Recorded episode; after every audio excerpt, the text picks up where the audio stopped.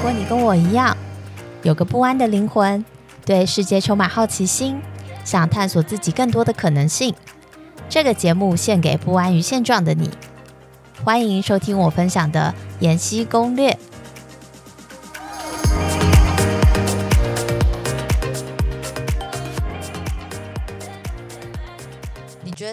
换了这几个国家，在每一次的转换里面，最大挑战是什么啊？我必须先讲，就是我的两间公司都蛮照顾员工的，所以他们在这方面其实都给我一个蛮多的 support。如果你今天是一个从零开始在跟你公司要谈所谓的就是 relocation，那我觉得有几点可以注意。第一个，你要先分清楚你这个东西到底是一个 assignment 还是一个 local hire，嗯，就是这两件事情是完全不一样。如果你是一个 assignment，那你可以谈的东西就非常多。第一个，这个 assignment 多久？开始日是什么时候？结束日是什么时候？中间这段时间一个月，他们会用什么样的方法去 compensate 额外值？通常，如果你是一个 assignment，代表说你的薪水其实理论上会在你的原本的国家或者原本的市场给，不会再去另外开一个 local bank account，不会做这件事情。但是你有很多在当地额外，就是说你原本在台北不用租房子，你去上海，你去香港，香港要租房子，那这个成本怎么去 cover？这个时候我觉得可以去跟公司谈，那你要一个租金补助，或是每个月固定金额的一个 lump sum 的一个津贴。我觉得这是第一个可以谈，那这当然就是 case by case 啊。通常如果是大公司，它一定会有一个很 comprehensive 的一算法可以看，那个可以怎么样你给我学。嗯，那第二个就是所谓的保险，呃，因为在台湾，我觉得台湾健保其实很好，通常自己只要在某一个公司的团保或是自己的保险就很好。但对于这种 on assignment 的人，公司通常也有义务给你一个足够的海外保险，去医疗保险去 take 你在海外所有可能会发生的 issue。那所以这个保险的 coverage 有多少？然后时间是不是跟你的 assignment 一样？我觉得这也是可以特别去了解跟谈。第三个所谓的税，刚刚提到税其实是很公司的一个 assignment，公司有责任让你不会因为这个 assignment 而要付出更多的税，没有理由就是你帮公司去出差，然后外派到的地方，结果你要付一堆税，然后让你自己的收入减少。所以这个时候公司通常都会有一个，这应该是一个很标准的，就是 policy 啊，就就是呃 tax equalization，就是嗯，他们会请专门的税务机构，通常会是四大会计事务所其中一间。然后帮你去做一个税务的计算，然后会确保说，最后你缴出去的税跟你原本在台湾要缴出去的税其实是一样。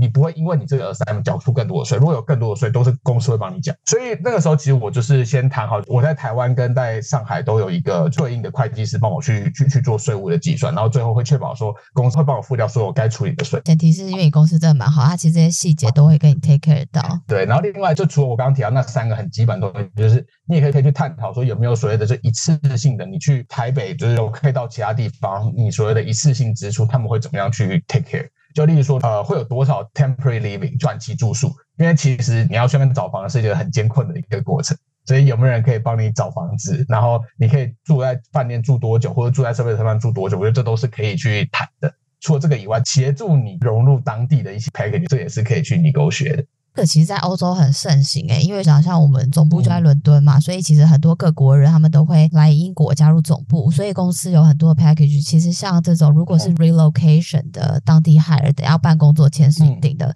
同时还要给一些，比如说像搬家津贴，嗯、然后让你全家携家带眷，嗯、或是已婚，那你的伴侣还有宠物的津贴。当地找房真的会比想象中来困难。那这段时间可能，比如说给你三周或一个月的一个时间，补贴你的饭店，但你同时要自己去找房，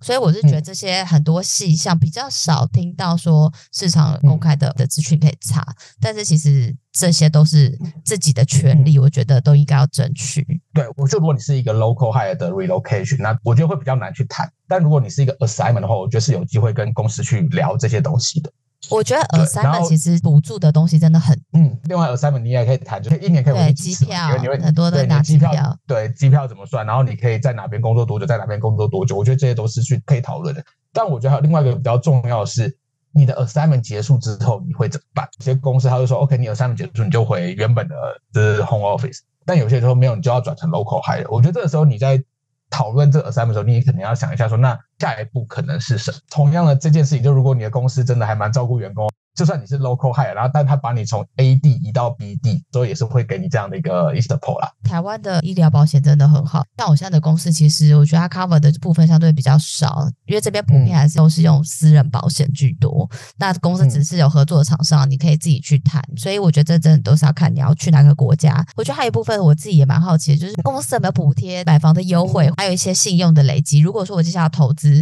像 local hire 跟 assignment 最大差异就是签证，所以公司都会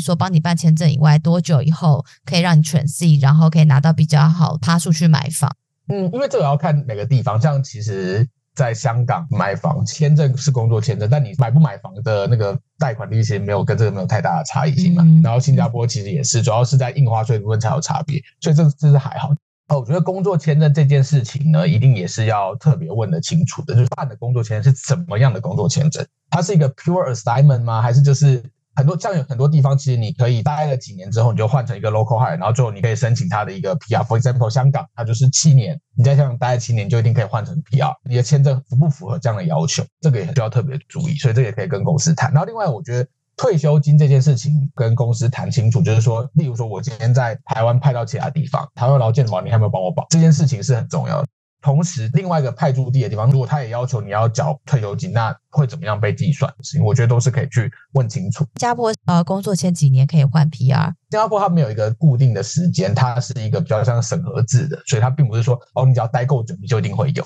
所以这个会比较难讲，但以新加坡来讲，它其实会有不同等级的工作签证。最基本的工作签，它是没有办法申请后续的 PR，他们叫做第二等级或第三等级以上才有办法申请。所以也要搞清楚你办的是哪一种签证，按照薪水去分的，就是他会依照说你现在这个薪水等级，它可以给到你什么等级的工作签证。分享一个，就是像你刚刚讲是分等级嘛，然后 even 是你如果有小孩要念书的，就学跟工作拿到签证都是用等级来切换。嗯，你如果小孩要就学，就是你的排序会在 PR 或者说最高级的签证之后，我理解是会有这样的排序差异。这件事情在香港就没有嘛，香港就是一个工作签证，所以每个地方我觉得还是有蛮大的差异性的。你家怎么样建议在台湾念书就业的人掌握什么样的一些线索或机会，然后争取海外的这种职涯转换？好，说如果你没有出国念在那个学位，我觉得真的是比较难，就是从零开始投当地的职缺，我觉得这是一个很实务的问题。所以如果你真的就是只有在台湾念书的话，我觉得。公司内部的 assignment 是可以第一个尝试的，或者公司内部的转换，我觉得是第一个可以尝试的一个一个方法啦。因为我觉得，不管是以台湾为主的台湾公司，它一定也会有海外的一些 opportunity，或者说外商在台湾其实也是会有这样的一个就是 office 调动的可能性嘛。所以我觉得你可以优先找有这类型机会的公司。你有第一步之后，我觉得你的第二步跟第三步才会比较有机会，因为你要先证明你并不是一个 limited to local market 的人，然后你才会有其他 market 的机会。蛮有切身的感觉。对对，even 你在国外念了书，可是你会看到，真的不管是不是母语的人，他们的工作经验啊，就是你是真的跟全球性的人才在竞争，所以那个压力，不管你在什么阶段都是会有的。所以我觉得，even 在台湾也不见得就是没有机会。那我最近这一两年观察，我在台湾也可以直接投海外的工作，当然你的能见度相对比较低嘛，但是要想的是。一样是市场的供需。如果你的技能够专业，就像我朋友也是从台湾直接跳到英国，他也没有在海外念书，可是他的专业性确实比较稀缺，所以他也直接就转到了海外的顾问工作。嗯，我觉得理工跟商管可能还是有一些差异性的。我理工我觉得是真的可以尝试，就是在台湾直接投海外。我觉得那个供需是蛮蛮清楚的，就是你是很容易在台湾拿到就海外去。但商管我会觉得可能还是会比较挑战一点点。德国好了，他们就很缺工程师，然后而且有很多的 startup，、嗯、那其实对台湾理工人的背景相对来说就有蛮大的优势。我想阿姆斯特丹也是。对，然后我觉得另外大家可以思考看看的可能性是说，其实我觉得蛮多，就是尤其是外外商公司，他们蛮支持员工，例如说因为你的亲人或者说这配偶需要换到另外国家这样的需求，他们也可以做这样的 support。所以这也是有可能去谈的一个契机。你是因为这样？没有没有没有。以我的例子来讲，哦，因为我跟我老婆的老板就刚好都蛮就算支持我们啦，所以我们对他们就是我这边有一个机会，然后他老板觉得说，哎，那对他来讲，其实他把人放在香港跟新加坡没有太大的差别，他们就会 agree，也有这样的一个可能性。在我们公司其实也有，他也可以接受说你自己去 initiate 一些所谓的 location change。他有什么样的前提可以自己主动去 initiate 这件事情？也就是当你的老板觉得 OK，然后你这个 location 券其实不会影响，就是你们可能不会有很大的 time difference，然后他其实工资来讲不会有太多额外的成本。假设说你的另一半已经在。呃，某个地方已经拿到一个工作签证，那那个地方刚好他的工作签证是配偶可以工作的。对公司来讲，其实他帮你移过去，他不用帮你办额外的签证了，他就没有太多的成本，那他就会愿意帮你去做这样的一个内部职缺的调动。内部职缺你会换老板吗？你就看你的机会是怎么样了。就是有些时候可能会你是找到一个内部的缺，然后刚好你有这样的需求，那公司就会 support。分享一件事情，就是也蛮多人在聊的。嗯，身为一个主管，如果你真的很好用。那我为什么要放你走？嗯，当然就是要看你这个主管的 personality 嘛，所以就看你这个主管怎么想了。如果你觉得这个你因为他很好有时候你不放他走，那你真的觉得他就会留下来嘛？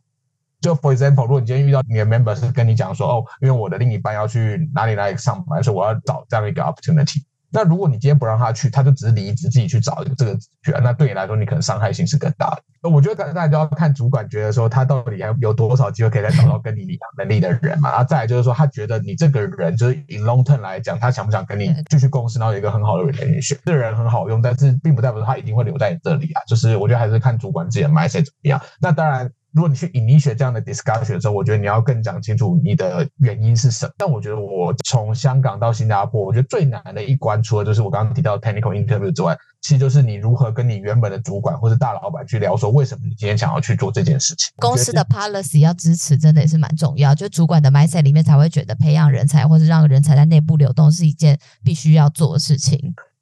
但是我老实说，在就算是我们公司有这样 policy，主管还是有最后 approve 不 approve 的权利。所以我觉得就变成说，说服他说，今天这个事情其实是对我好，但对你也不会不好。所以我觉得这是一个蛮需要技巧跟思考的一个 topic。觉得你在这几次三个国家的转换，觉得整个就业的环境上有什么样很大的差异？不过我觉得在台湾，你大家就会知道说，你的薪水大概就是在这个 market 的就是哪个区间嘛。其实你会有一个担心点，说，哎，我是不是能找到这薪水这么好的工作？就我觉得这是一个蛮大的一个问题，因为我觉得真的整体来说，台湾市场的薪水是偏低的。相对起来，我觉得在新加坡看到各行各业其实都会有类似的职缺是可以开得出来，然后再还有更多的 regional 的一些缺。如果你去比较台北跟新加坡的职缺，你会发现其实差异性差很多。就是台北职缺相对就是比较 local market 需要的职缺，就是 sales 加上一点点 market。对，通常是这样的需求，但在这边就会有一些比较 regional，例如说它可能是 financial planning 啊，strategic planning 啊，或者说 data analytics 这些缺可能都会摆在以新加坡为主。那每个公司其实都会摆在这边，所以你就会发现这类型的职缺其实多元性就会比较高。我觉得没办法，是因为我们必须说讲，如果第一个你前提是想进外商这种国际型的公司，嗯、它在全球区域的定位就不一样了，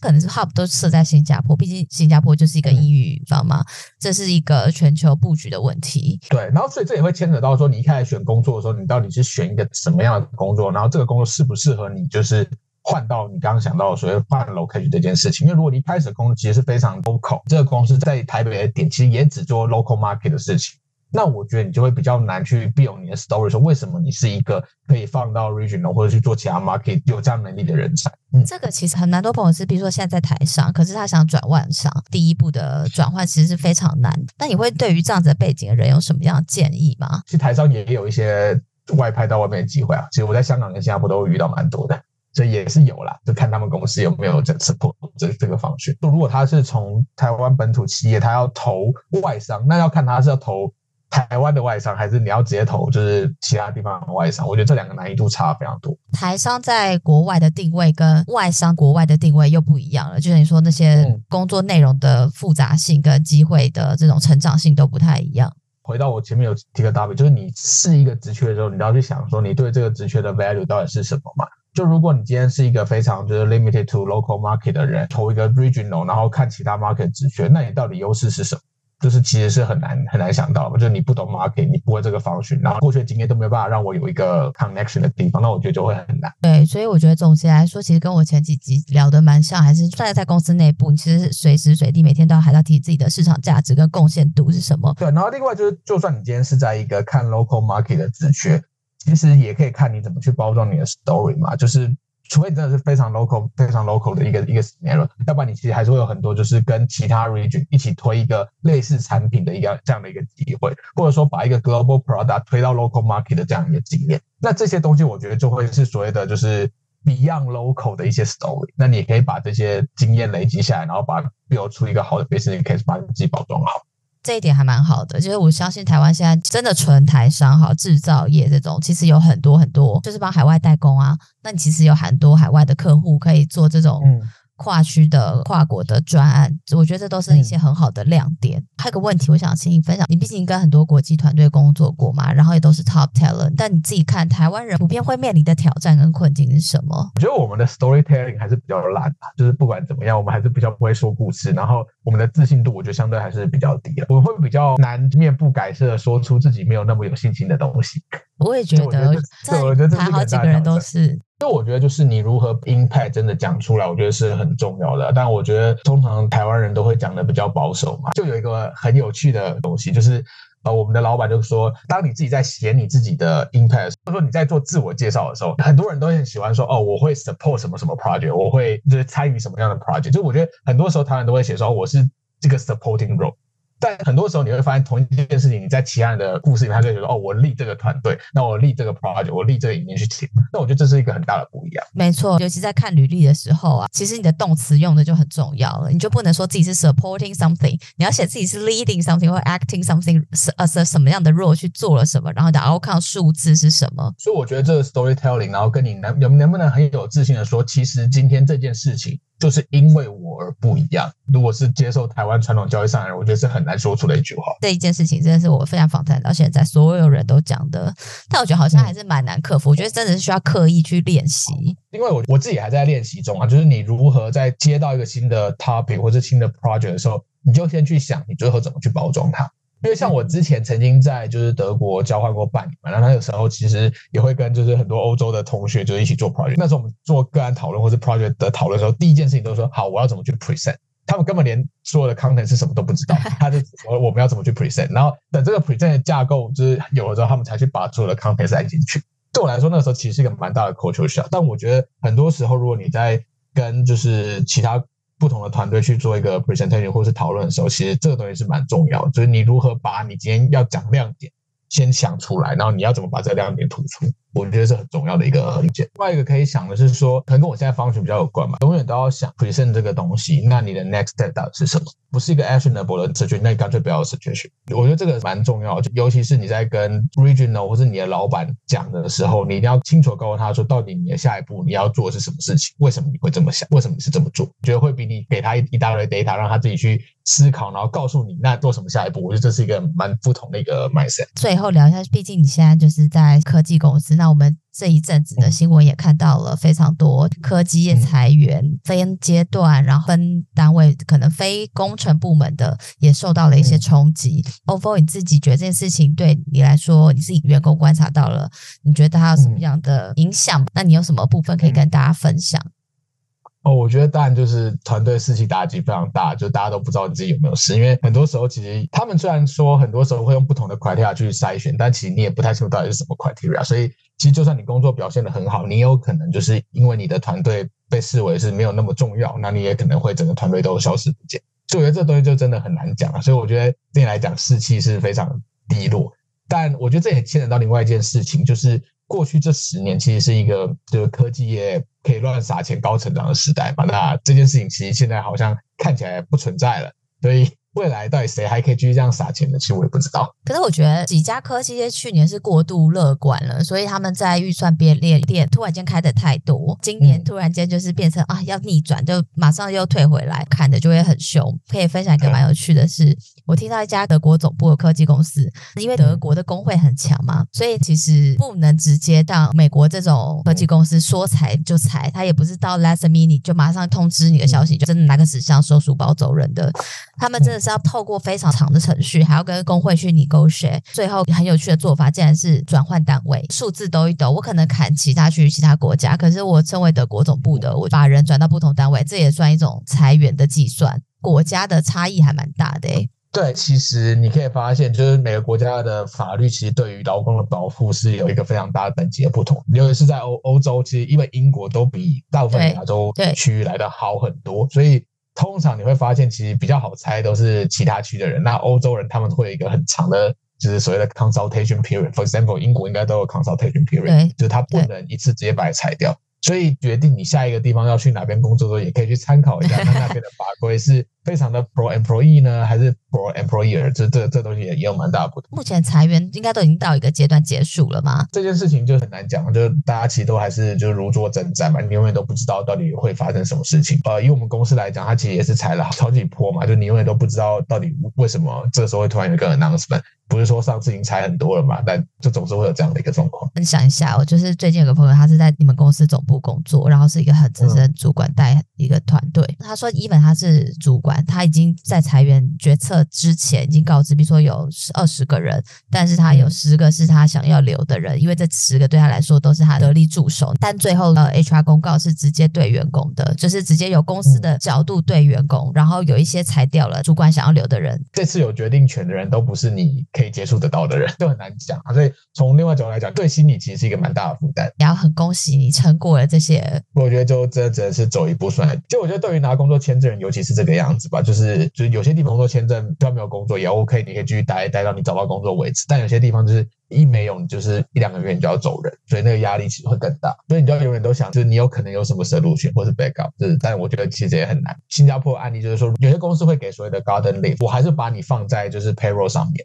这两个月就是我会照样给你薪水，你也可以就继续有留在新加坡的权利。那这个结束之后，你还可以再留一个月，你就有总共三个月。但有些人会说，不好意思，我只给你一个月的 garden leave，那后面的我之前会给你现金，那这样你就总共只能留两，所以就看公司怎么跟你谈。这件事情是可以谈的，比较不是说上对下。呃，理论上会有一个标准的一个方法，就是政府的规范应该是说，你结束工作之后的一个月之内要要要离开，就原本的。规定是这样，但可以摆在 payroll 上多久，就是看公司怎么跟你讲。你也可以自己决定，因为如果你是就是摆在 payroll 上面，这个薪水你要课税；但如果是之前费，你不用课税，看各自的选择。嗯、最后想问一些比较轻松的话题，就是你自己待过这三个地方，觉得工作生活平衡上呢？Work-life balance 其实跟你的公司跟 function 比较有关系啦，跟地方比较没有关系。但是我觉得 in general，香港人的工时有时候甚至比台北更长，新加坡会相对短。我觉得这个差别是这样，然后再来就是，其实 work-life balance，呃，我自己的感觉，可能新加坡这边的运动风气啊，然后所以就是下班之后去规划自己生活的风气，我觉得是比较深的。听到比较多欧美的人在比较工作生活，他们都说，反正工作就是工，就是公司就是私，你会保有很明确自己的时间，或者是。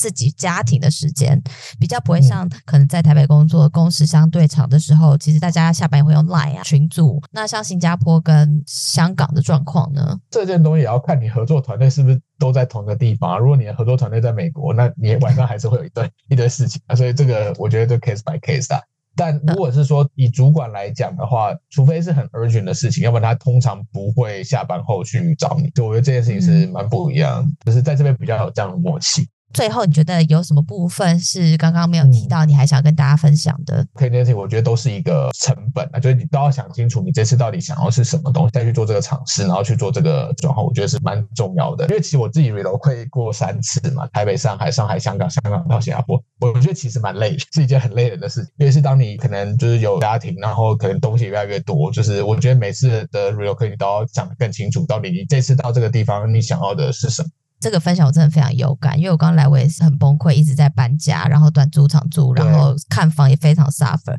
住在台湾太舒服了，没感觉，但是来这边就是一些行政的事情要处理，州人行政效率又极低。然后就每天就是各式各样的事情，就会觉得进入一个怀疑人生的 mode。还是不要忽略在台湾生活的便利性，包含像刚刚讲的健保。你要处理的那些就是杂物，真的比在你台湾多太多了。就像刚刚讲的，尤其是你搬家，然后你的合约要怎么签呢？有时候合约你要去做一些就是认证，然后法律公证，那这些东西你要怎么处理？我觉得其实都很麻烦。我觉得还有一个大家要提前想到，就是买房。如果你在人生阶段，你要考虑到信用的累积这件事情。如果你的薪资所得没有在一个比较相对高的级距上，如果你要买房，然后你要累积信用，其实这都会有一连串相关的影响。有些有些公司如果比较好的话，它其实都会有一个就是说 relocation 的一些 package。那这个时候其实它也会包含带你去看房啊、认识环境啊，然后搞定这些杂事，就是还是请别人帮你处理吧。其实大家要想到，有很多的权益是可以争取跟提前准备的。